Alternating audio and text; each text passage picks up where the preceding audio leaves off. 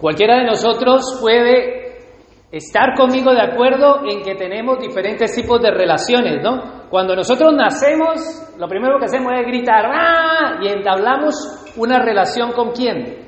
Con nuestra madre. La primera relación que entablamos. Somos hijos. Después nos damos cuenta que tenemos hermanos y entablamos otra relación porque decimos, ah, ese es mi hermano o esa es mi hermana. A medida que vayamos creciendo, vamos conociendo otros tipos de relaciones. Ya no solamente conocemos a mi papá, a mi mamá, a mis hermanos, sino conocemos también al tío, a la tía, al primo, a la familia que nos toca y empezamos a ir a, a la escuela, conocemos otro tipo de relaciones con amigos, con conocidos. O sea que hay diferentes tipos de relaciones que tienes, ¿sí o no? Y manejas diferentes tipos de relaciones. Pero la realidad de eso es que en todos esos diferentes tipos de relaciones, incluso cuando ya creces, eres adulto, te echas una novia, te casas o te, eh, te, te, echas un novio, no solamente novia, novio, ¿no? En el sentido de que si eres hombre o eres mujer, te casas, ya tienes una relación. Después te empiezas a trabajar, tienes relación, una relación con tu jefe, una relación de empleado-jefe, o si eres el jefe, jefe-empleado. O sea que en todas hay relaciones, pero algo hay en común, que en todas las relaciones hay diferentes tipos de problemas, o no tienes problemas. En todas las relaciones que tienes, ¿no has tenido problemas? En todas. Y la, y la pregunta es, por ejemplo, cuando estás con tu novia o con tu novio y dices, bueno, ¿qué, ¿cómo va nuestra relación? O, te preguntan, ¿no? ¿Recuerdas cuando estabas de novio y dice, ¿qué? ¿Cómo anda tu relación? ¿No, ¿No te han preguntado así, cómo anda tu relación con, tal? Porque nunca se nos pregunta cómo anda tu relación con tu papá, salvo que alguien sepa que ahí hay un caldito espeso, ¿no? Hay un problema. ¿Cómo nosotros sabemos que, que estamos en nuestras relaciones? Pues cómo andan. ¿Y cómo andan nuestras relaciones? Pues muchas veces las relaciones, sea el tipo que sea, se tornan inestables. ¿O no? Hay relaciones inestables, hay relaciones que se dejan de trabajar el uno en el otro. Dice, ah, ya no trabajo. Y esa, esa relación, ¿cómo se manifiesta que va bien la, la relación? Pues como están andando en esa relación. Las relaciones muchas veces las damos por sentado. Decimos, bueno, la otra persona tiene que andar aquí conmigo. Está andando conmigo. O las relaciones queremos que el otro esté agradecido conmigo. Él tiene que estar agradecido, ella tiene que estar agradecida conmigo porque yo estoy aquí a su lado. No solamente porque estoy aquí a su lado, sino porque yo le doy todo todo y no le, y no le falta nada. Entonces, la relación creemos que va bien porque le estoy dando todo o porque estoy a su lado. Las relaciones, en las relaciones queremos que la otra persona sepa claramente quién soy yo, ¿no? ¿O no, no les suena a ustedes, no? Ustedes no tienen ese, ese, esa actitud en las relaciones, que sea el tipo que sea, tú dices, que sepa quién soy yo. ¿Qué represento yo? ¿Para él o para ella? Pero muchas veces en las relaciones dejamos de trabajar. Perdemos la comunicación, la motivación, el deseo de luchar por la relación y el motivo de que las relaciones, ¿qué les pasa a las relaciones? Se contaminan. Las relaciones, sea el tipo de relación que sea, se engañan el uno hacia el otro. La pregunta es, ¿Por qué pasa que nuestras relaciones sean las que estemos manejando? ¿Qué es lo que pasa para que se contaminen y se engañen las relaciones, se mancillen, o como quieras llamarlo? Es que nosotros nos hemos olvidado quién es la otra persona. Y nos hemos olvidado qué representa esa otra persona para mí. ¿Y sabe por qué las relaciones se, se contaminan y se engañan? Porque estamos pensando exclusivamente en mí, o sea, en yo, en ti. Estás pensando solo en ti y no estás pensando en la otra persona, o sea, por eso ese es el motivo de que las relaciones se mancillan o como quieras llamarlo, se contaminen, se engañen, se marchiten. Si yo te pregunto a ti, ¿cómo está tu relación? Y tu relación con X persona. He, he dicho al principio del mensaje que hay diferentes tipos de relaciones. Padre, madre, hijos, primos, tíos, jefe, empleado, esposo, esposa, novio, novia, la que sea, abuelo, nieta, nieto, abuelo, tienes infinidad de relaciones, ¿no? Tienes así una montaña de relaciones. La pregunta es, ¿cómo te estás relacionando tú con X persona? ¿Con tus padres, con tu esposo, con tu esposa, con tus hijos, con tus hermanos? Y, digamos que yo aquí vengo y por poner a mi esposa, que es la que está en cuanto a familia, y vengo y viene y le dicen, bueno, vengan a preguntarle a mi esposa cómo está mi relación con ella. Si me preguntan a mí, uno diría, oh, yo estoy bien. Pero si le preguntan a ella, ella no va a decir que está tan bien. Porque nosotros, nuestro diagnóstico de nosotros mismos siempre está bien. Y la relación va bien. Y como nosotros la estamos manejando, pensamos que va bien. Pero si le preguntas a la otra persona, te vas a dar cuenta que la relación no está bien. Pero hay otro tipo de relación que ya no es terrestre, es celestial. Si te preguntamos a ti cómo está tu relación con Cristo, entonces tú dirías lo mismo, oh, yo estoy bien. Pero si vamos y le preguntamos y viene nuestro Señor Jesucristo a decir, Él, ¿cómo está la relación tuya con Él? tal vez el diagnóstico no sería lo mismo. Asimismo, para poder nosotros contestar a cómo está nuestra relación, ¿cómo podemos saber cómo está nuestra relación con alguien? Es como cuando nos preguntan, ¿cómo te está yendo con tu novia? ¿No? O cómo te está yendo cuando el padre le pregunta a su hija, ¿cómo te está yendo con tu esposo o con tu esposa? ¿Cómo te está yendo en el trabajo? Esa pregunta, ¿cómo te está yendo en el trabajo? es cómo te está yendo en la relación. ¿Cómo puedo yo saber que me está, cómo me está yendo a mí en una relación? Pues viendo el andar. ¿Cómo estoy andando? O sea que tiene una relación el andar y la relación. Sí, entonces podríamos cambiar la pregunta. La pregunta y el mensaje hoy, para aquellos que les gustan apuntar el título, es ¿cómo anda tu relación con Cristo. ¿Cómo anda tu relación con Cristo? Meditemos un poco. Pero claro, para poder responder esa pregunta, he dicho que debo de observar primero los peligros. ¿Cuáles son los peligros en una relación? Primer peligro de una relación para saber yo cómo anda mi relación con Cristo, debo observar el primer, el primer peligro. El primer peligro en una relación con Cristo es que te has olvidado quién es Cristo para ti. Cuando tú te olvidas quién es Cristo para ti, entonces tu andar totalmente cambia. ¿Quién es Cristo para ti? Primer punto. Pablo nos está recordando en la carta, en la carta de los colosenses que estábamos hablando. ¿Qué nos ha venido diciendo a través de todos estos meses? ¿Qué es lo que el Señor está repitiendo? Y que lo repitió en Efesios, que lo aseguró en Filipenses meses a, unos meses atrás y ahora en Colosenses. Pablo nos está recordando quién es Cristo para ti. Él nos ha dicho, Jesucristo para ti debe de ser el Hijo de Dios, Padre. Él nos ha dicho, Jesucristo para ti es el redentor de tus pecados. Es el que pagó el precio por tus pecados.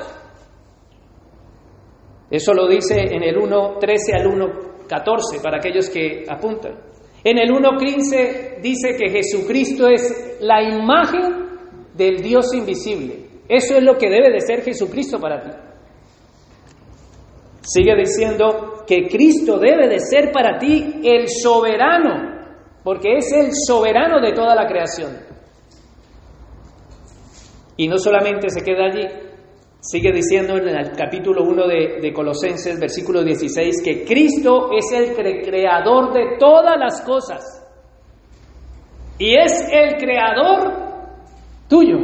Él te creó. Eso es lo que dice el 1.16. No solamente dice que es tu creador, sino que dice que Él existió antes que tú como cosa, porque tú eres una cosa, yo soy una cosa creada. Él es el creador, Él existe antes, no, es, no ha sido creado. Él es Dios antes de los tiempos, como dice el 1.17. Pero no solamente se te olvida quién es Cristo para ti, sino que Él nos ha dicho que Cristo sustenta toda la creación. Y en el contexto que Él nos está diciendo que Él sustenta el cosmos del universo, todo, y gracias a que Cristo nos creó, a que Cristo nos sustenta, gracias a Él subsistimos. O sea que tú estás aquí hoy oyendo ese mensaje porque Cristo te creó, porque Cristo te sustenta y porque en Cristo tú subsistes. Porque Cristo en Él subsistes. Eso es Cristo para ti, según Colosenses capítulo 1, que es la carta que estamos viendo. También dice Colosenses 1.18 que Cristo es la cabeza del cuerpo. Y Cristo es tu cabeza. Si tú estás en el cuerpo de Cristo, Cristo es la cabeza, es la autoridad. Cristo es preeminente sobre tu vida. Cuando hablo de Cristo es preeminente en la iglesia es que no hay nadie más importante aquí que Cristo. Y sigue diciendo en el 1.19 que en Cristo habita toda la plenitud de Dios. Eso es lo que hasta ahora nos ha dicho Colosenses que es Cristo. Es lo que yo he podido observar a través del capítulo 1 que me he puesto a buscar versículo a versículo, que encontraba, qué dice la escritura de quién es Cristo para ti. Ahora el punto B, el punto B. El título es ¿Cómo anda tu relación con Cristo? Punto A. Si te olvidas quién es Cristo para ti. Punto B. Si te olvidas qué hizo Cristo por ti. Ya hemos visto quién es Cristo para ti, solo en el capítulo 1 de Colosenses. Pero ahora en el capítulo 1, ¿qué nos ha dicho que qué hizo Cristo por ti? Sigue diciendo Colosenses que Dios el Padre en Cristo hizo la paz contigo y con el universo entero. Eso es Cristo, lo que hizo Dios Padre en Cristo por ti. No solamente eso, sino que Cristo en su gloria, Cristo en su gloria se despojó de su gloria, vino y se encarnó en un hombre y murió en la cruz del Calvario por ti, por tus pecados. Eso es lo que hizo Cristo, se despojó de, de, su gloria, de esa unidad, de, ese, de esa adoración, se despojó de, de esa plenitud que tenía de gloria para venir a hacerse siervo por ti. Eso es lo que nos dice Colosenses, de quién es Cristo y qué hizo Cristo por ti.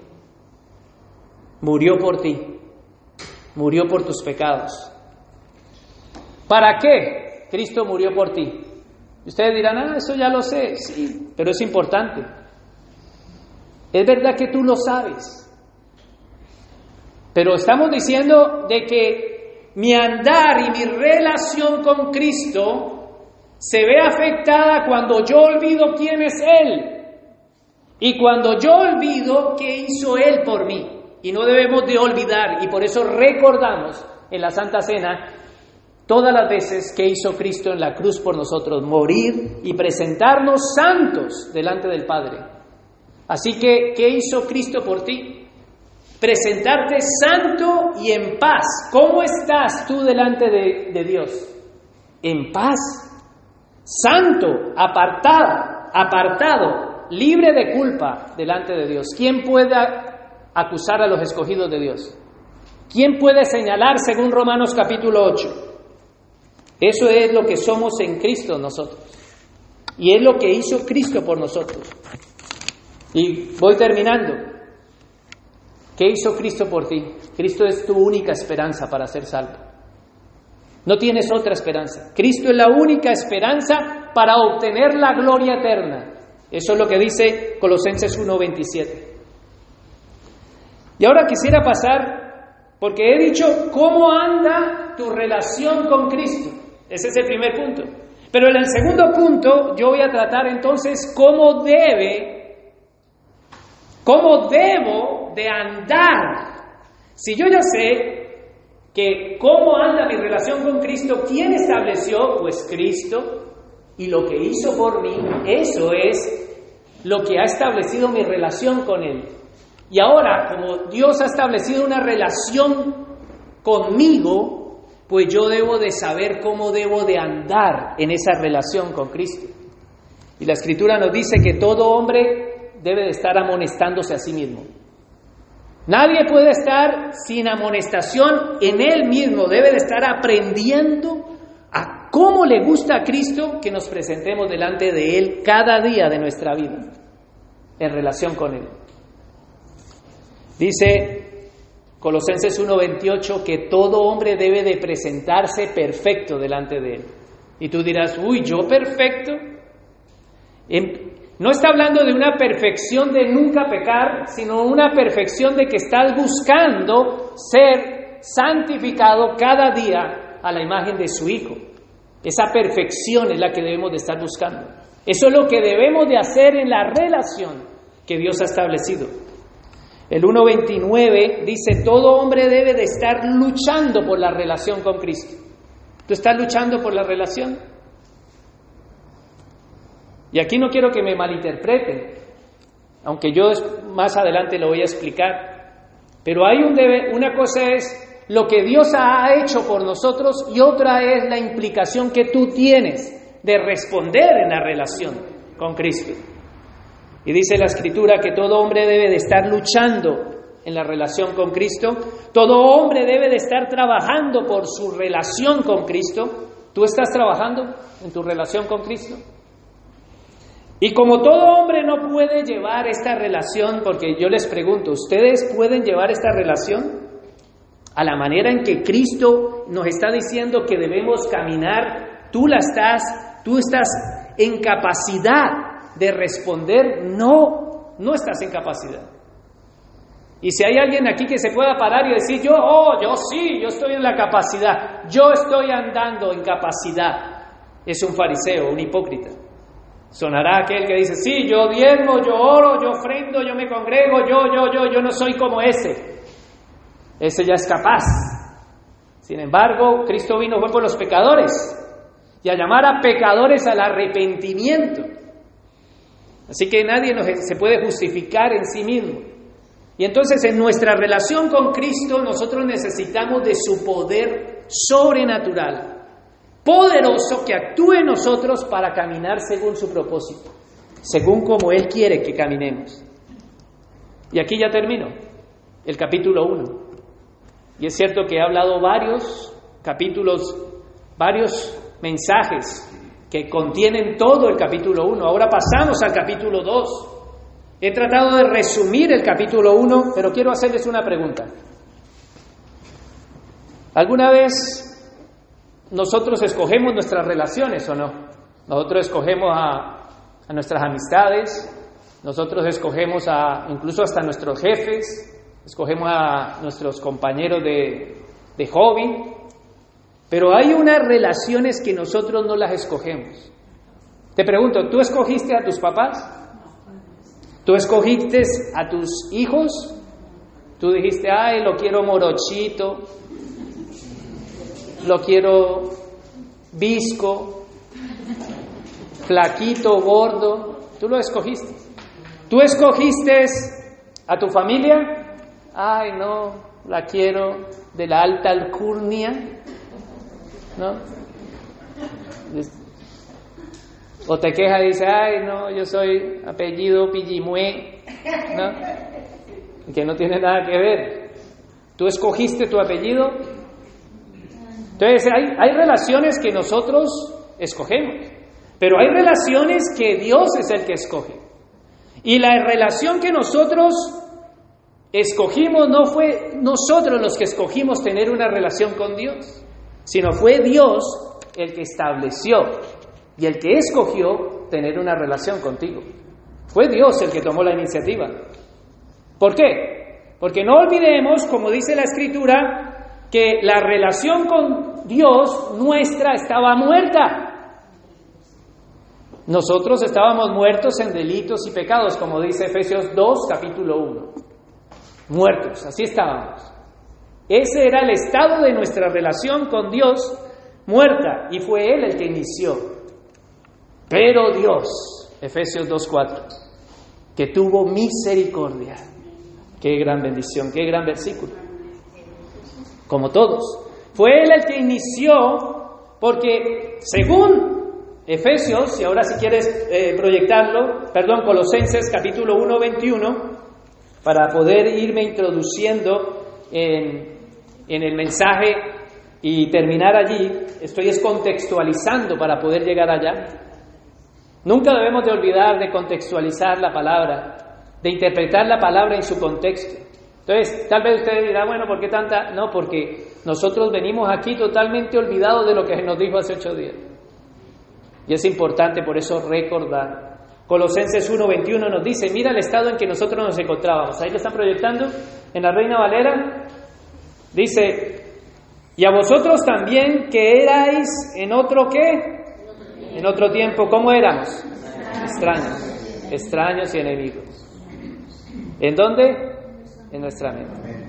Entonces tú tomaste la iniciativa, si eras enemigo, si eras extraño, dice Romanos 3:10 que no hay uno justo, no hay quien busque a Dios, no hay quien entienda. No hay quien busque a Dios y ahí estás incluido tú y yo. Entonces, vosotros, ¿cómo éramos? ¿Cómo estaba nuestra relación muerta? Extraños y enemigos en nuestra mente. ¿Y qué hacíamos? Malas obras, pero ahora os ha reconciliado. Y ahí sigue diciendo, en el 1.27, vamos al 1.27. ¿Lo tienen? 1.27.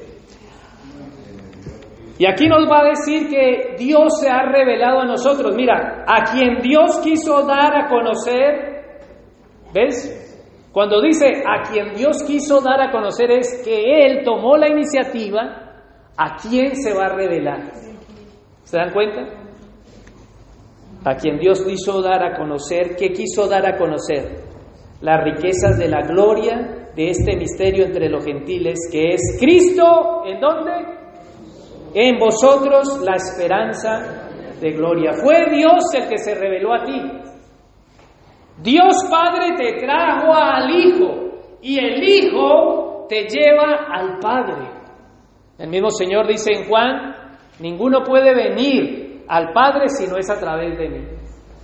Y nadie me puede puede venir a mí si el Padre no lo trae a mí.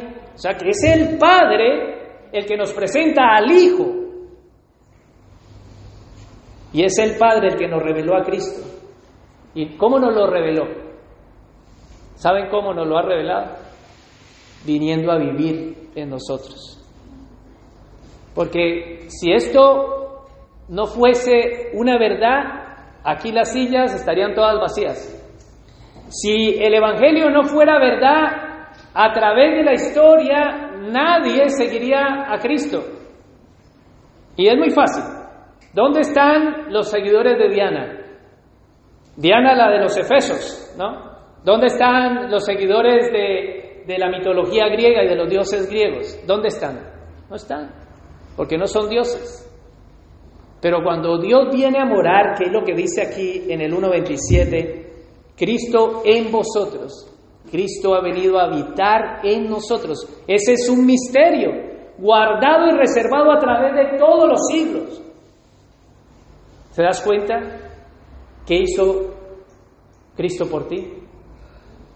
Entonces, la pregunta es que si vamos al 2.1, Y llegamos a leerlo hasta el 3 de corrido.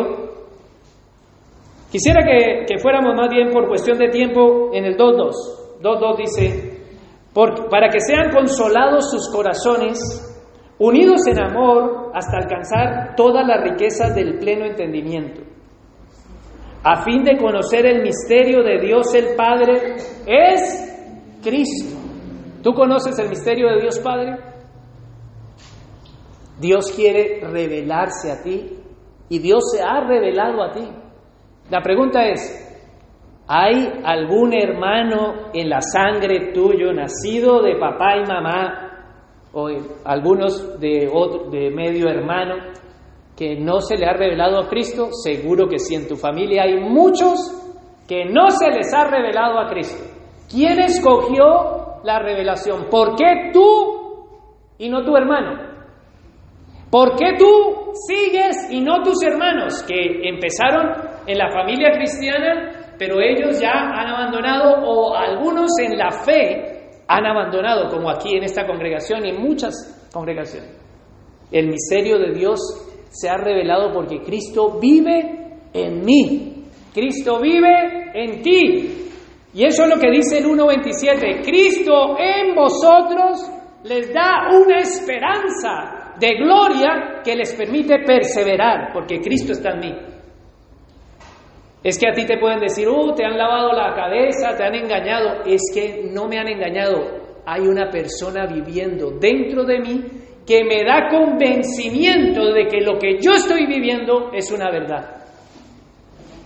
Cristo es mi esperanza de gloria. Pero bueno, después de haber hecho esta introducción de todo el capítulo 1 hasta donde hemos llegado, ¿cómo anda tu relación con Dios? ¿Cómo anda tu relación con Cristo? Pensemos. Vuelvo a, vuelvo a hacer un stop. Observemos. ¿Cuál es el peligro? ¿Cuáles son los peligros en una relación? ¿O cómo se ve que la relación está yendo mal? Por el andar, ¿no? Como estamos andando, entonces me estoy dando cuenta que la relación está en peligro. Primer punto, ¿cuál es el peligro? Que me he olvidado ¿quién es Cristo para mí? Segundo punto, ¿qué hizo Cristo por mí? Entonces 2.4. Allí es donde entra el 2.4. Que estamos engañados en nuestra relación con Cristo. Mira el 2.4. Y esto lo digo para que nadie os engañe con palabras persuasivas. Si Él le está dando una observación, está diciendo, oye, te estoy diciendo, ¿Qué, acaba de, acaba de decir él? Él dice, y esto digo, pues lo que acaba de decir en el 2.4 es lo que yo acabo de resumirles en todo lo que es Cristo para ti y lo que hizo Cristo por ti en todo el capítulo 1, versículo del 1 al 4. Y en el 4 dice, oye, no te engañes en tu relación con Cristo. Tú puedes estar engañado. ¿Yo? Claro. La escritura lo está diciendo ahí en el 2.4 o no. Dice, esto los digo. ¿Qué les dice? Lo que, acabo de, lo que acaban de oír. Es lo que acaban de oír. Si leen todo el capítulo 1, eso está allí. No, no he podido proyectarlo todo por cuestión de tiempo. Pero él para ahí en el, en el 2.4 dice, oye, te puedes engañar. Nosotros podemos estar engañados en nuestra relación con Cristo. Pero somos nosotros los que estamos engañados con Él. No Él, Él no está engañado en, nuestra, en su relación con nosotros. Pero nosotros sí podemos estar engañados y podemos ser engañados por palabras persuasivas del entorno que nos puede manejar. Entonces, segundo punto, ¿cómo debo de andar en mi relación con Cristo? Porque la primer, el primer punto es cuestionarnos, examinarnos y decir, a ver cómo anda mi relación con Cristo. Es algo que no hacemos. ¿Cómo anda mi relación con Cristo? Pero ya cuando tú te examinas, el producto de ese examen no es, ay, sí, yo soy una oveja negra. Es que mi oveja, ya soy cuervo, sufren de transespecie. Tienen ideología de género, ya no son ovejas, ya se vuelven cuervos negros.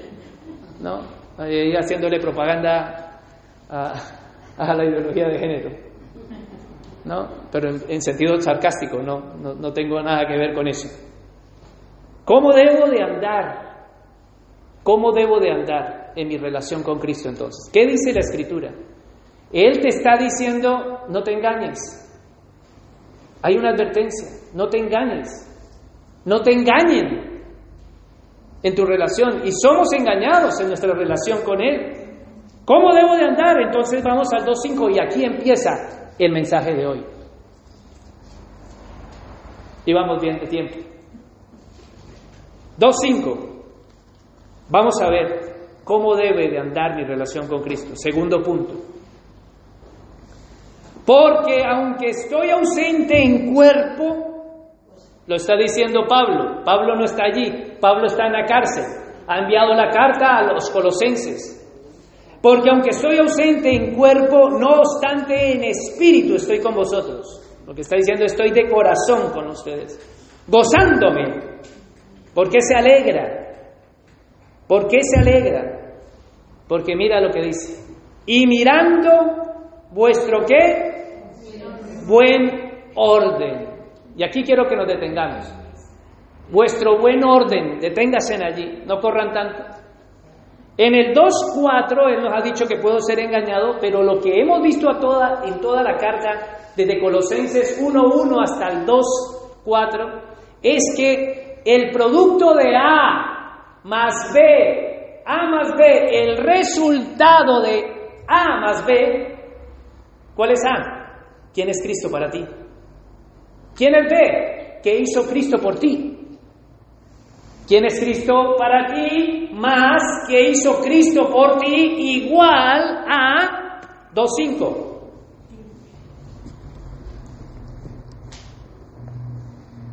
Miro tu buen orden. El producto de que yo sepa quién es Cristo, quién es Cristo para mí, ¿Qué hizo por mí? El resultado de esa es una firmeza en mi relación con Cristo. Yo tengo una relación estable con Cristo porque sé quién es Cristo, qué hizo por mí y porque sé quién es, qué hizo por mí, yo estoy firme en mi relación con Cristo. Solamente aquel que sabe eso puede decir yo estoy firme en Cristo. Y se le va a ver. Obviamente, en todo no, porque no somos perfectos, pero va en su relación con Dios, va a tener una relación firme, que es lo que está hablando aquí. 2.5. Me gozo y miro vuestro buen orden y la firmeza de vuestra fe en quién? En Cristo. ¿Cómo se manifiesta mi andar en mi relación con Cristo? Aquí lo está diciendo. Se manifiesta en buen orden. ¿Cómo se manifiesta mi relación con Cristo, en mi andar, en mi buen orden. En la nueva versión internacional dice, viviendo como a Él le gusta. Lo podemos proyectar y lo leemos. Nueva versión internacional. Y vamos a leer en Colosenses 2.5.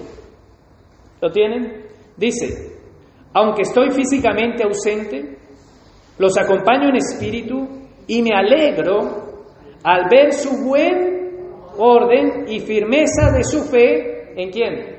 en Cristo. O sea, para saber cómo está la relación, para saber cómo está mi relación con Cristo, se manifiesta en mi forma de andar, se manifiesta en mi buen orden con Él. Por tanto, pasamos al 2.6, Colosenses 2.6, Reina Valera, por favor. ¿Lo tienen? Por tanto. Ahora yo quiero que, entendamos que las palabras tienen peso tienen un contexto. Por tanto, porque por tanto lo que he dicho, por tanto, o sea, A más B, por tanto, el resultado. Es como multiplicar A por B, por tanto, 2.6, ¿qué dice? De la manera que habéis recibido al Señor, ¿quién? Jesucristo, andad en Él. Por tanto, ¿De qué manera hemos recibido a Cristo? ¿De qué manera tú recibiste a Cristo al principio? Recuérdalo. Cuando el Señor te trajo a Cristo, tú recibiste a Cristo de una manera al principio. Y aquí lo está diciendo la carta en el 2.6. Si lo proyectamos en la nueva versión internacional, dice, por eso, de la manera que recibieron a Cristo, la palabra Cristo significa Mesías. Nosotros recibimos a Cristo porque Dios nos lo reveló. Entonces, cuando tú recibiste a Cristo como Salvador y supiste quién era Él, lo que había hecho Él por ti, por tanto, ¿qué dice? También es Señor, no solamente es Salvador. Cristo, el Mesías, Jesús como Señor. Y ahora el resultado de recibir a un Salvador y Señor él, por tanto, es andar en Él, vivir en Él, caminar en Él. Entonces, hermanos, la pregunta que les vengo haciendo, ¿cómo debe de andar mi relación con Cristo? Segundo punto. Primer punto, ¿cómo anda tu relación con Cristo? Y segundo punto, ¿cómo debe de andar mi relación con Cristo? ¿Cómo debe de andar? Andando en Él, si yo ando en Él, si yo ando en Él, tengo una relación con Él. Pero escúchame un momento. Yo voy a hablarles eh, con unos ejemplos. Yo puedo andar con alguien, ¿sí? Yo puedo andar con alguien, pero que yo ande con alguien no significa que yo tenga una relación con esa persona. Yo ando con alguien, pero no tengo una relación con esa persona. Lo puedo decir al revés. Lo vamos a cambiar. Y yo puedo decir, yo puedo tener una relación con una persona, pero yo no ando con él. Como ustedes quieran coger. Y ustedes están diciendo, mm, yo como que me quedé perdido. Yo voy a poner de ejemplo a mi esposa. Yo puedo andar con mi esposa, pero no tener una relación de esposo con mi esposa. Ah, no, eso no es evidente en ustedes, ¿no? Solamente en mí.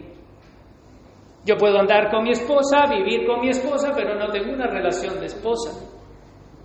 O lo digo de otra manera, yo puedo tener una relación de esposo, pero no ando con mi esposa. Si de pronto ese ejemplo no les sirve, pues voy a darles otro. Yo puedo andar con mis hijos, pero no tener una relación con mis hijos. Si no les sirve, entonces yo puedo andar con mis hijos y no tener una relación con mis hijos. Lo dicho al revés. O yo puedo tener una relación de padre porque soy su padre, pero no ando con mis hijos como padre. Y ahora sí, voy a decir, yo puedo andar con Cristo, pero no tener una relación con Cristo. Yo puedo tener una relación con Cristo, pero no andar con Cristo.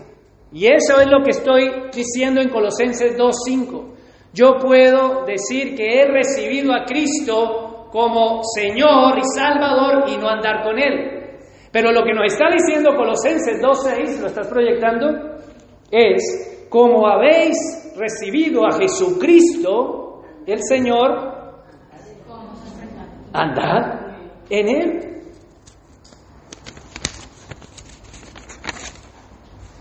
Pero si todavía no me he explicado y si todavía no me has entendido, le pido al Señor que me ayude a explicarte y que te ayude a que lo entiendas. Andar con Cristo es tener una relación con Él. Tú no puedes decir que tienes una relación con Cristo cuando no andas con Él. Y la clara evidencia es que nosotros todos hemos malinterpretado el andar. ¿Sabe cómo lo interpretamos?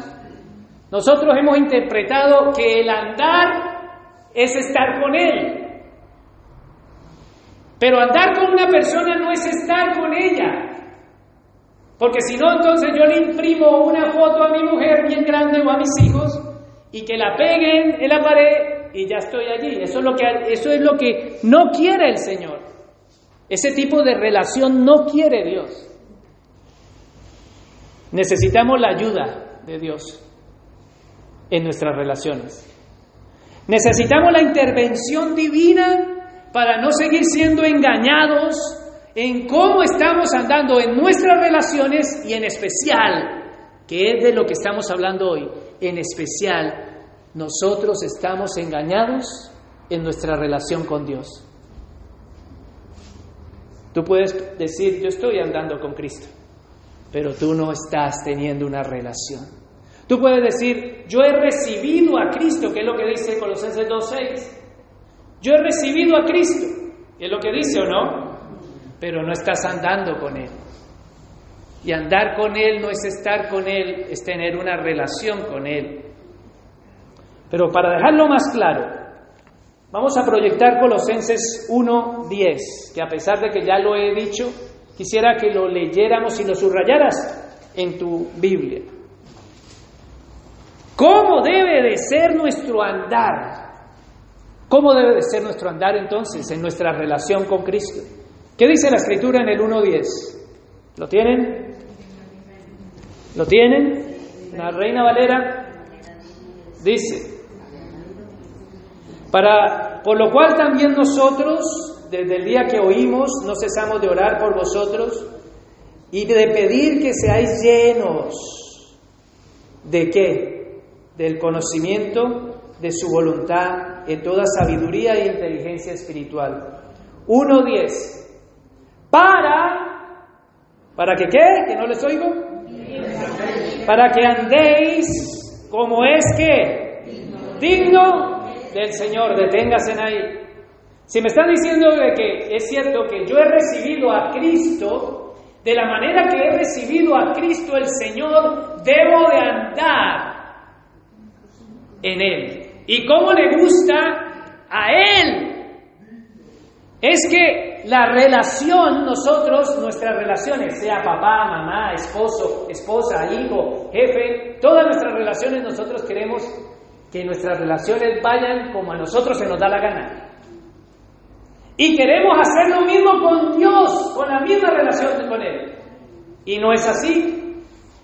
Yo quiero que mi relación vaya como a mí se me da la gana con mi esposa. Y ella quiere que ella, la relación vaya como a ella se le da la gana. Y cuando vamos así es cuando tenemos conflictos. Pero en la relación con Dios no estamos para negociar en la relación con Dios. En la relación con Dios no es hacer lo que a mí me agrada. Ver, Dios, hazme lo que a mí me agrada. Es andar como a Él le agrada. Nosotros podemos exigir en la, en la relación pero en el centro de nuestra relación no la establecemos nosotros. Tú no estableces la relación. Es Dios el que establece cómo debes de andar en esta relación. Así que tú puedes decir que estás en Cristo, que has recibido a Cristo como Salvador. Tú puedes decir, sí, es mi Señor, es mi Salvador, pero no andas como Él, porque no lo estás agradando. Vamos a leer el 1.10, volvamos a leerlo. Para que andéis como es digno del Señor. ¿Cómo debes de andar? Dignamente. ¿Y cómo es dignamente? Agradándole. ¿En qué? En todo, no solamente el domingo cuando vienes aquí. O sea, creemos que Dios está agradado porque hemos venido aquí. Yo ya estuve en la iglesia, le llamamos iglesia. Yo ya leí el versículo de la Biblia yo ya hice el estudio bíblico. Entonces, ¿sabe qué pasa? Tú estás andando con Cristo, pero no estás teniendo una relación con Él. Y aquí lo que nos está diciendo es que no está Dios para agradarte a ti, tú estás para agradarlo a Él. En todo. La relación se establece como Él establece el principio. Pero estamos acostumbrados a, a estar en conflicto o no. Tú no estás en conflicto con tu esposa, con tu esposo, solo soy yo, ¿no? No estás en conflicto con tus padres, para aquellos que los tienen, con tus hermanos, pero tenemos un conflicto en nuestra relación con el Señor. Teníamos un conflicto tan grande que éramos extranjeros, éramos enemigos de Dios. Y Dios tomó la iniciativa, nos ha reconciliado, nos ha hecho pueblo santo, nación santa, apartada para Él, amigos, hijos, adoptados por Él. Y aún así que hemos recibido tanta gracia, nosotros ahora no nos importa la relación. Sin embargo, aquí dice que tú le tienes que agradar en todo. Vamos a ver el segundo punto. Aparte de ser, ¿qué tienes que hacer? Sigámoslo viendo. Agradándolo en todo, llevando fruto en toda buena obra. Una vida fructífera es la relación que Dios está esperando de su pueblo. De aquellos que Él salvó, redimió, rescató, escogió, eligió, selló y los hizo partícipes. Que tú tienes la capacidad de agradar a Dios en todo. Pero ¿sabe qué decimos? Yo no puedo agradarte, Señor. Pero si la escritura lo está diciendo, ¿cómo podemos decir que no lo podemos agradar? Ese debe de ser nuestra meta diaria de llevar fruto, agradándolo en todo, en toda buena obra. Y sigamos leyendo, porque el tiempo se me echa encima. Y creciendo en el conocimiento de Dios. Pero hay creyentes que ya conocen, dice yo ya me sé todo, ya la relación con Dios se estancó, ya incluso yo para qué voy si Él va a hablar lo mismo. ¿No? Lo escucho por internet. Es que saben una cosa, no estoy diciendo que sea malo escuchar mensajes por las redes sociales, yo las publico, yo las consumo también, pero la relación que Dios permite experimentar en su iglesia presencial, en la congregación de los santos, que es la relación como Él ha establecido. Pero nosotros queremos ser, tener una relación con la iglesia es una cosa, y una relación con Dios de otra forma. Y Dios ha establecido la iglesia para tener una relación con Dios. Separados de esto no podemos hacerlo, es como Dios lo ha instituido. Entonces, la pregunta es, ¿cómo está andando tu relación con Dios? ¿Cómo debe de ser tu andar con Dios? Dice la escritura, andar dignamente, llevando fruto, creciendo en el conocimiento de Dios, pero hay cristianos que ya se quedaron ahí, no conocen más de Dios. Y sigamos leyendo en el 12, para aquellos que dicen que no pueden agradarlo, que no les queda tiempo, que no pueden vivir, que tienen más cosas que hacer. El 11 dice, fortalecidos con todo poder. Dios nos da el poder para vivir la vida que a Él le agrada. ¿Por qué? ¿Por qué el cristiano tiene mala relación? Porque quiere vivir su relación con Dios como a él se le da la gana. Pero la relación que Dios ha establecido es que nos demos cuenta que somos unos miserables, que necesitamos el poder de Dios para vivir según los parámetros que Él quiere. No para salvación, porque hemos recibido ya la salvación. Porque somos salvos por gracia, no por obras, sino que aquellos que hemos recibido gracia, el fruto de la gracia son buenas obras, Efesios 2, 9 y 2, 10. Entonces, hermanos, ¿dónde está tu oración para pedirle poder a Dios? ¿Alguien que es orgulloso? No reconoce su necesidad de ayuda de parte de Dios. Alguien orgulloso no dice, Señor, ayúdame, no puedo. Dios no quiere que nosotros vengamos a Él siempre con la cabeza cabizbaja. Porque sabe que si Dios quisiera que tú vinieras a Él siempre humillado, en el sentido de soy culpable, soy una porquería, soy, mejor dicho, no digo cosas porque de pronto... Entonces, ¿de qué sirvió que Cristo muriera en la cruz? Si Dios tuviera un dedo señalador y acusador, Cristo no hubiese muerto. Simplemente no tendríamos un intercesor. sino que tendríamos todos nuestros pecados y estaríamos en la antigua ley y vendríamos con un corderito a decir, mira, traigo este cordero por mis pecados, pero sé que eso no va a limpiar mis pecados. En cambio, la sangre de Cristo nos limpió de todos los pecados. Y Dios libró nuestra culpa.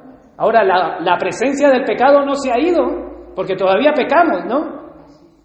Y tenemos que combatir con ella. Y a eso es lo que Dios nos está llamando a que tú andes dignamente, lleves frutos, crezcas en el conocimiento de Dios, te fortalezcas en el poder de su gloria. Y 1.11, con toda paciencia y longanimidad, persevera en toda situación, dice la nueva versión internacional. ¿Estás perseverando? No. Perseverar, veamos la nueva versión internacional 1.11 dice, y sean fortalecidos en todo sentido con su glorioso poder. Para poder tener una relación con Dios, ¿qué necesitas? El poder de Dios para poder tener esa relación con Él. Ahora la pregunta es, ¿Dios ya estableció una relación contigo? Sí, en Cristo hay una relación. Ahora lo que está hablando es de comunión, de buscar agradarle a Él. Y para llegar a ese necesitas orar y pedir fortaleza en tu hombre, mujer interior, como decía Filipenses, y ahora lo dice Colosenses, fortalecidos con poder, con su glorioso poder, y así el producto cuál es, 1.11, perseverarán con qué? Con paciencia en toda situación. Pero ¿sabe qué pasa? Apenas se presenta una situación, cualquier situación, dice en toda situación, en todas situaciones que hay mucha ropa en la casa, tengo mucho trabajo. Ahí no, ya no perseveras en la relación con Él. Es que tengo que trabajar, es que tengo mis hijos, es que tengo, es que tengo. No estás perseverando en la relación con Él. Porque hemos reducido la relación con Dios venir aquí y escuchar el mensaje. Y eso no es la relación. Tú estás andando religiosamente no estás andando con Cristo. Tú estás en una congregación. Tú estás como miembro en esta congregación. Pero tú debes examinarte si estás en Cristo y estás andando con Cristo, como Él manda. Así que hay poder en Cristo y debemos de pedirlo. Y debemos de perseverar en toda situación. No puede haber un día en nuestra existencia en que tú no perseveres en tu relación con Él. Tú no puedes levantarte y decir, ay, es que hoy no tuve tiempo. Tú no estás perseverando en toda situación. Y eso es lo que dice el 1.12. Perseveren, el 1.11, perdón, en toda situación. 1.12. Y vamos que el tiempo vuela. 1.12. Aquella persona que entiende todo esto, ¿Sabe qué, qué le va a empezar a salir de su corazón? ¿Dando qué? Gracias. ¿Triste? pero no falta el cristiano que tiene una relación con Cristo amargada. Ay Señor, hoy no oré. Orar es una carga. Ay Señor, hoy no fui a la congregación porque tú sabes, anoche no dormí, me dolió aquí, aquí, aquí, aquí, aquí. Tuve pesadillas. Es que levantarse tan temprano, temprano, a las 12 del mediodía. El domingo es temprano, pero el lunes, mañana, que tienes que ir a trabajar, si perseveras, en esas relaciones perseveras. Pero no perseveras en la relación con Dios. Sin embargo, dando gracias a Dios el Padre es porque le damos gracias porque Él ha establecido una relación con nosotros y tener una relación con Él no es una carga, pero se ha vuelto una carga y estamos engañados. Es que no estamos en la ley. En la ley era obedece o muere. Esa es la ley. Y la ley ninguno de nosotros la pudo cumplir. Pero en la gracia obedecemos por amor a Él, porque Él nos amó primero. es una voluntad. Ejercemos voluntad. En las relaciones de la tierra nosotros ejercemos voluntad o no. Si no, pregúntale a los padres que tienen niños pequeños. Cuando está el niño, tú estás dormido y, el otro, y la otra está dormida y el niño empieza a berrear. O como hay algunos que pegan un grito, yo me pegaba al techo. Mi mujer se levantaba en, modo avión y la atendía y, y volvía a irse a dormir, pero yo me quedaba despierto. Pero ¿qué padre no persevera por amor? Persevera con alegría. Pero sin embargo nuestra relación más importante, que es la relación con Dios, no estamos perseverando. Decimos que estamos andando con Él, pero no tenemos una relación con Él. Eso se llama religiosidad. Dios quiere relación, no religión. Para religión, vete a la iglesia católica. ¿Por qué? Porque allí puedes darle a tu cuerpo alegría y macarena. En cambio, en Cristo, tienes que quitarle al cuerpo a la macarena y darle a tu cuerpo, dale a Cristo. Romanos 12.1 dice, presentad vuestros cuerpos en sacrificio vivo, santo, agradable a Dios, el cual es vuestro culto diario. Pero hay cristianos que solo tienen una relación de domingo con Él y dicen que andan en Él. Sin embargo, la escritura nos está diciendo, ¿cómo debo de andar en mi relación con Cristo? Colosenses 2.6, volvemos allí y voy a terminar porque el tiempo se acabó. 2.6, ¿lo tienen? Reina Valera. Por lo tanto, por tanto, de la manera que habéis recibido al Señor Jesucristo, andad en Él. Subrayalo, iglesia.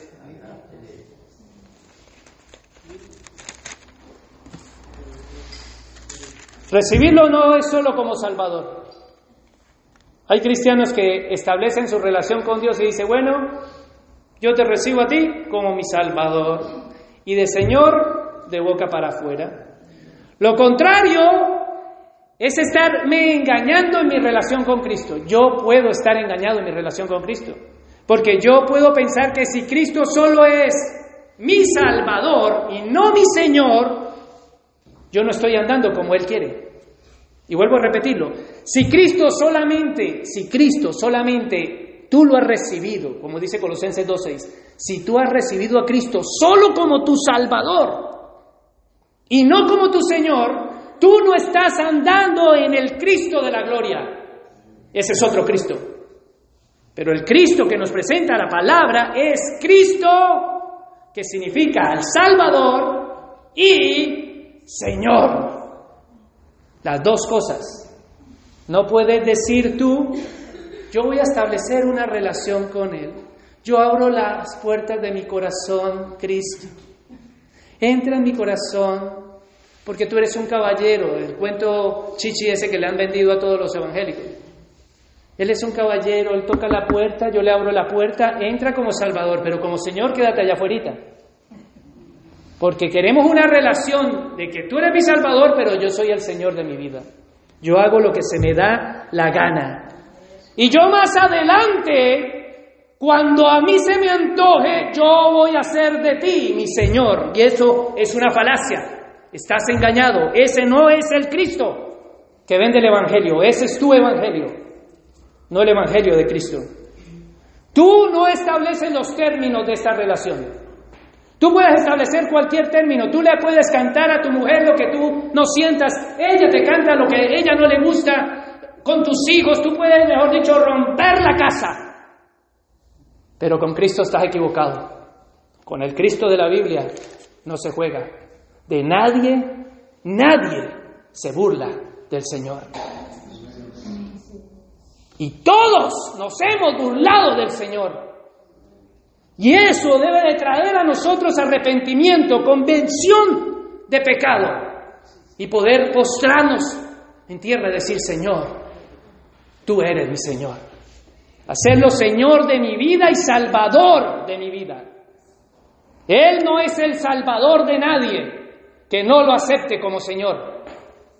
Él es el Señor de todos aquellos que lo aceptan en su vida también como Salvador. Y eso es lo que dice, de la manera que habéis recibido a Cristo, el Señor, andad en Él. Y andad en Él es como Señor. ¿Cómo debe de andar mi relación con Cristo, iglesia? Y termino en estos 12 minutos. Y quisiera que por favor, de alguna manera, abrieras tus oídos y que hoy salieras pensando en poner cuidado mucho a tu relación con el Señor. Porque escrito está en Hebreos que al hijo que amo, a ese disciplina. Evidentemente Dios no te va a dejar a ti engañado o engañada, porque aquí tienen a un ejemplo. Yo estuve engañado, estuve con las algarroas de los cerdos, vendí todo y allá el Padre, con lazos de amor, me trajo. El Señor es el buen pastor. A la oveja perdida la traerá. ¿Cuántas veces no hemos vuelto a los brazos de Él? Pero ¿cuántas veces tenemos que irnos?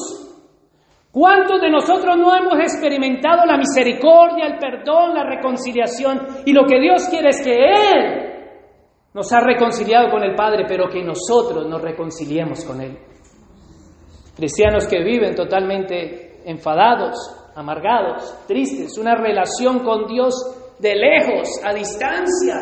Yo quiero ir a la iglesia, pero de lejitos. Es más, lanzan el amén por WhatsApp. Ni vienen, dicen amén. Él no quiere una relación de distancia. Él ha venido a morar en nuestro corazón. Él nos ha hecho su iglesia, su esposa. Él nos ha hecho el cuerpo de Cristo y debemos de gozarnos en Él. Pero el 2.7, y termino en estos 10 minutos. 2.7. ¿Cómo debe de andar mi relación con Cristo? 2.7. ¿Lo tienen? Reina Valera. Andando en Él, 2.6, arraigados en Él. ¿Qué significa arraigado? Es echar raíces en mi relación con Cristo. Ese es el deber tuyo en tu relación con Cristo. Porque Él ya lo ha dicho en Colosenses 1 que el Señor nos trasplantó del reino de las tinieblas y nos plantó en Cristo. Estamos plantados en Cristo, pero aquellos que estamos plantados en Él debemos de echar raíces en Él. Echar raíces en Él es alimentarnos de Él, es nutrirnos de Él, es trabajar por una relación con Él, es conocerlo a Él. Eso es arraigados en Él. Tenemos una relación que trabajar. Pero hay cristianos que están plantados en otras cosas, a pesar que dicen que están en Cristo. Se están alimentando sus vidas de cualquier cosa que el mundo les ofrece, menos de echar raíces en Cristo. Sigamos leyendo, 2.7. Y sobre edificados en quién? En Él. Pero mira la palabra sobre edificados. No dice edificados, porque ya hemos, el Señor ha puesto una roca firme. Nuestra roca y nuestro fundamento, ¿quién es? Cristo es la roca. Pero nosotros tenemos que construir sobre edificar. Estamos parados en la roca, pero debemos de sobre edificar. De eso saben los hermanos constructores aquí. Hoy todas las hermanas que conocen la construcción, eso es sobre edificar. Nuestro deber es sobre edificar, construir la relación conforme a Él quiere. ¿Cómo quiere construir Dios mi vida? Edificando encima de Cristo. Cualquier cosa que no esté encima de Cristo se va a caer. Sigamos leyendo. Y confirmados en la fe. ¿Alguien que esté entendiendo esto? alguien que se esté arraigando, alguien que esté trabajando, no que ese cristiano que, que es cristiano de años. Y como siempre digo, no pasa de Juan del Salmo 23, el Señor es mi pastor, no conoce nada más. Es un cristiano que salió de una religión y se vino para otra. No conoce nada de la Biblia. Y aunque conociera toda la Biblia, porque hay cristianos que conocen toda la Biblia y no conocen al Dios de la Biblia, no tienen una relación con el Dios de la Biblia, no experimentan el poder de Dios en su vida, no tienen pasión por Dios. ¿Por qué? Porque se están alimentando, sus raíces las están echando en otro lado y están vacíos. El Señor quiere que echemos raíces en Él. Aunque Él ya nos plantó, nuestro deber es echar raíces. Nuestro deber es no solo echar raíces en profundidad, sino en lo externo sobre edificarnos, empezar a levantarnos en Él. Y no solamente eso, confirmados en Él. Yo estoy confirmado porque en mi relación con Él hago lo que Él me ha enseñado. Vamos allá al 2.7. Confirmados en Él como habéis sido qué? Enseñados. ¿De qué sirve que tú recibas la enseñanza si tú no haces nada con la enseñanza? ¿De qué sirve? Porque hay, cristianos que reciben la enseñanza, pero no andan en la enseñanza. Hay cristianos que dicen amén, pero no hacen que el amén sea así sea. Amén es así sea, es yo así voy a hacer que sea. Enseñados. ¿Cómo puedo yo manifestar que lo que me está enseñando el Señor, la única forma es andando en Él, andando en sus enseñanzas? Andando en sus caminos y andando como Él anduvo. Primera de Juan 2.6. Si alguno dice que está en Cristo, debe de andar como Él anduvo. Cinco minutos y termino. Ahora, aquel cristiano, aquel cristiano que sabe que su relación en Cristo es porque Dios la ha escogido, sabe quién es Cristo, sabe qué hizo Cristo por él, y sabe que está firme y plantado en Cristo, entonces se arraiga, echa raíces, se sobreedifica en Cristo según su voluntad, se confirma en la fe, anda por fe, no por vista. Aplica la enseñanza que está recibiendo, que es manifestada en el andar, como Él manda. Ese cristiano termina así, 2.7, abundando en acciones de gracias. Es imposible que un cristiano que entienda que ha sido escogido y que ha recibido gracia de Dios en su vida, no explote en gratitud y alabanza hacia su Señor. Es imposible que alguien que entienda quién es Cristo, que el Señor se lo ha revelado, no sea capaz de tirar todo el pecado y decir, no hay nada más valioso que Cristo. Sin embargo, Muchos, andando en una relación con Cristo, no andan como Cristo manda.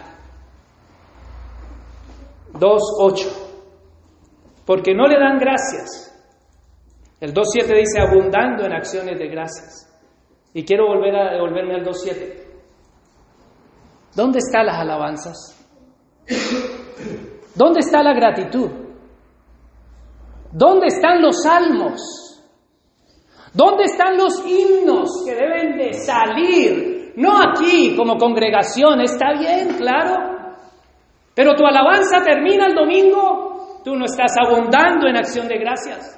Tú no tienes una relación, porque el que tiene una relación está abundando en decir excelencias, en decir alabanzas, en dar loores al Señor. Es que cada mañana que se levanta, Él dice, dame a Cristo, como dice la canción. Cada mañana que se levanta su pensamiento primero no es apagar la alarma, es dame a Cristo. No hay nada más importante en esta tierra.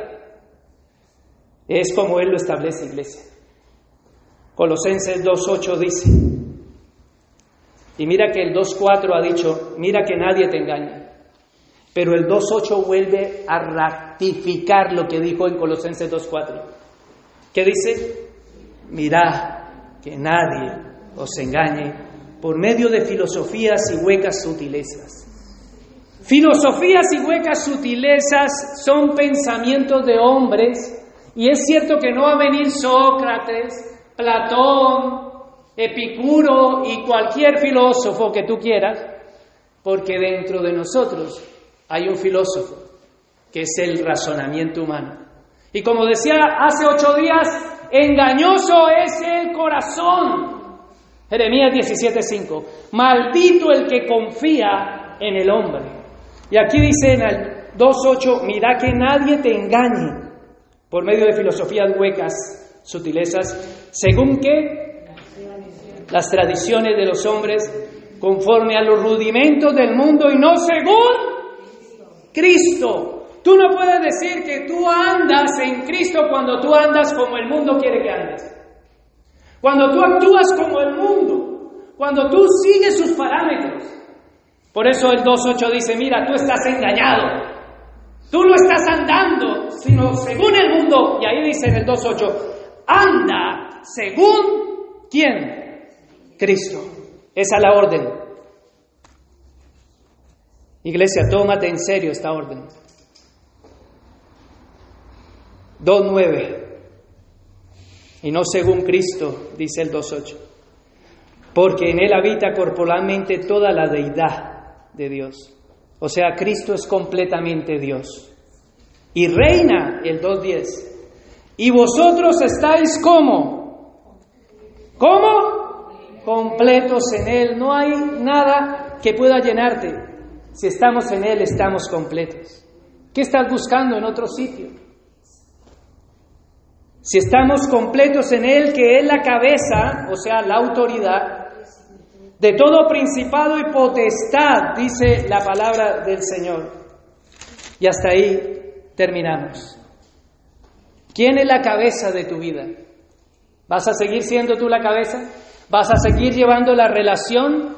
¿Vas a decir todavía que tú eres la cabeza de la relación? No, la cabeza del matrimonio que Dios ha establecido es Cristo, es la cabeza de la iglesia que es su esposa.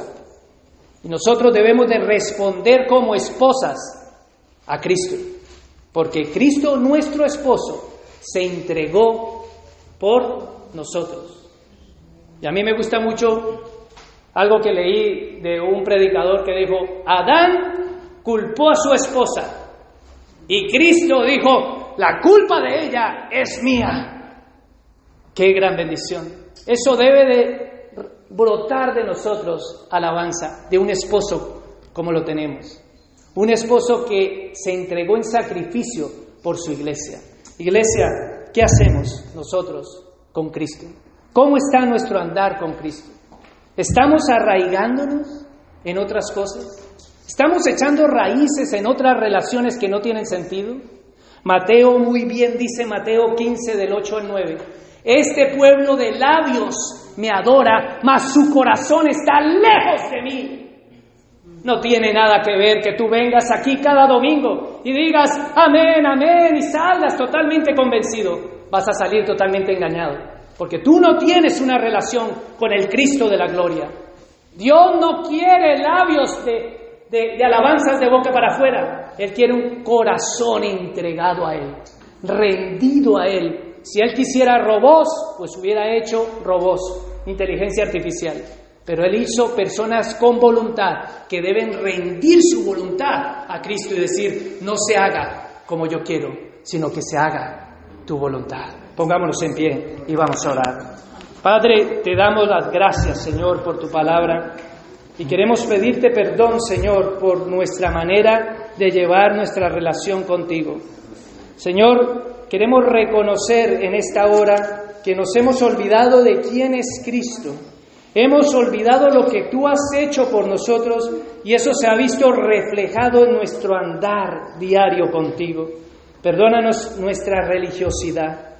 Perdónanos porque decimos que estamos contigo, andando contigo, pero nuestra relación está bien distante. Nuestra relación está monótona, Señor. Nuestra relación no tiene nada de pasión. Nuestra relación no tiene amor. Nuestra relación hiede, está putrefacta. Estamos endurecidos, Señor. Perdónanos, Señor, porque te hemos fallado. Perdónanos, Señor, porque nos hemos intoxicado por nuestro razonamiento. Perdónanos porque nos hemos envanecido. Perdónanos, Señor, porque nos han engañado nuestra mente, nuestro corazón y las doctrinas del hombre. Perdónanos, Señor, porque nos hemos alejado de una relación y comunión contigo. Hoy nos reconciliamos contigo en Cristo. Obtenemos perdón. Hoy, Señor Dios Padre, te pedimos perdón en el nombre de tu Hijo Jesús. Queremos una relación de corazón contigo, Señor, no de labios, Padre. Queremos, Padre, producir un corazón donde abunde la alabanza, un corazón dispuesto a andar en relación, en buscar agradarte en todo. Un corazón, Señor, rendido a ti, que vive para la gloria de Dios, en gratitud y alabanza en esta vida y en la eterna, Señor. Hoy te pedimos perdón por los motivos de que nuestra relación se ha visto eh, manchada por nuestras malas decisiones, Señor. Hoy reconocemos que los parámetros de la relación la pones tú y no nosotros. Hoy queremos vivir un evangelio como tú mandas y no como nosotros. Hoy nos desvestimos de esta ropa vieja de religión, Señor. Hoy abrazamos a Cristo. Hoy volvemos nuestros ojos a Jesús, el autor y consumador de nuestra fe. A Cristo, nuestro Salvador. A Cristo, nuestro Señor.